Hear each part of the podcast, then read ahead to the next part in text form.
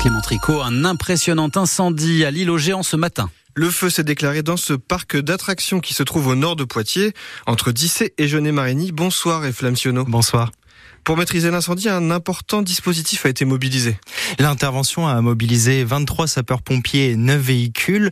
Grâce à leur rapidité, la majeure partie du parc et des attractions ont été épargnées. L'incendie est resté cantonné au niveau de l'entrée. Seulement un Algeco et des mobilhomes ont été touchés, dont l'accueil dédié à la billetterie. Aucun blessé n'est à déclarer car le parc est encore fermé jusqu'à début juin. Selon Michel François, le maire de Dissé qui était présent sur place, l'incendie a progressé de manière spectaculaire. D'épaisses fumées noires étaient visibles depuis le National 10. D'ailleurs, c'est essentiellement du mobilier en bois qui a brûlé. Du côté de l'enquête, l'origine de l'incendie est toujours un mystère, mais l'hypothèse d'un court-circuit est privilégiée. Des informations à retrouver sur le site de France Bleu Poitou. La discothèque La Morinière fermée ce week-end. La préfecture des Deux-Sèvres a en effet pris cette décision pour risque de trouble à l'ordre public. On vous rappelle que c'est dans cette boîte de nuit qui a été vue pour la dernière fois Erwan, 18 ans, introuvable depuis bientôt deux semaines. La préfecture évoque des risques d'incidents et aussi des critiques sur les réseaux sociaux après l'annonce de la réouverture de cette discothèque. Dans un communiqué, les gérants du lieu disent eux comprendre cette décision, mais précisent précise qu'ils ne cautionnent pas la haine à l'égard de leur établissement. Dans les Deux-Sèvres, des élus locaux et des parents d'élèves ont décidé de tenir un barrage filtrant aujourd'hui à Latus Saint-Rémy. Ils se sont réunis et ont bloqué la N147 pour alerter les automobilistes et les sensibiliser au risque de fermeture d'une dizaine de classes dans les communes alentours. Les agriculteurs du Poitou sont eux aussi mobilisés aujourd'hui. À la veille du salon de l'agriculture, côté de Sèvres, la FNSEA a décidé de bloquer les centres Leclerc, notamment de Niort, Partenay, Bressuire, Saint-Mexan ou encore Toire. Et du côté de la Vienne, ce matin, un autre syndicat agricole s'est mobilisé, la coordination rurale, qui s'est rendue à Chasseneuil du Poitou, au supermarché Auchan, pour entre autres inspecter la provenance des produits.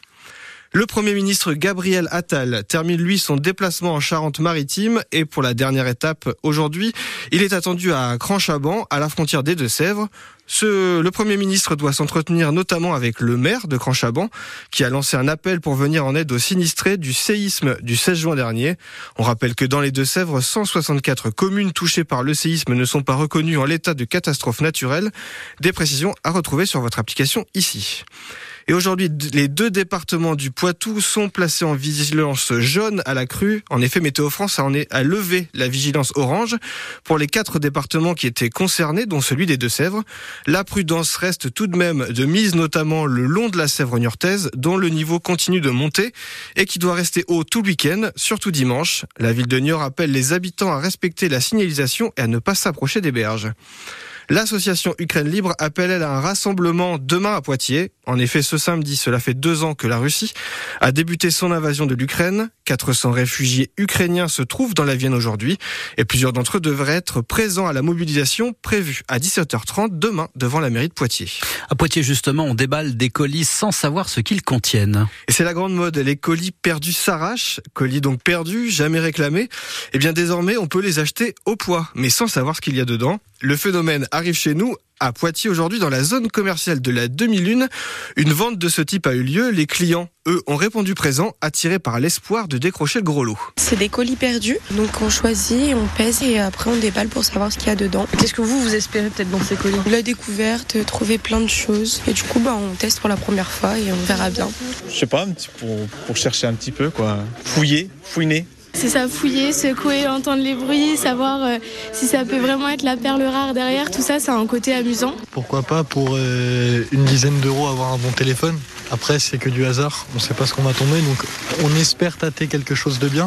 On le saura qu'au moment de la découverte. Moi, je cherche pas la perle rare, je cherche surtout euh, le truc qui me fera rigoler en ouvrant mon colis, tout simplement. Ça peut être quoi le truc qui vous fait rire? Vous savez de quoi je veux parler? Un petit jouet pour les adultes. Hein. Des propos recueillis par Delphine Marion Boule pour France Bleu Poitou. Et eux aussi, ils vont essayer de décrocher le gros lot ce soir en football. Les Chamois Niortais affrontent Épinal pour la 22e journée de National. Un match à leur portée. Deuxième du championnat, les Niortais euh, vont rencontrer donc le club des Vosges qui reste tout de même sur trois victoires. Le match c'est à 19h30. Et enfin, euh, autre sport, tennis de table. L'équipe de France féminine euh, rentre des mondiaux de, tennis de table donc en Corée du Sud avec la première médaille de bronze depuis plus de 30 ans. L'équipe menée par la poitevine Jana Nguyen est tombée en demi-finale contre les Chinoises. Ça reste un beau parcours et une bonne nouvelle l'année des JO de Paris 2024.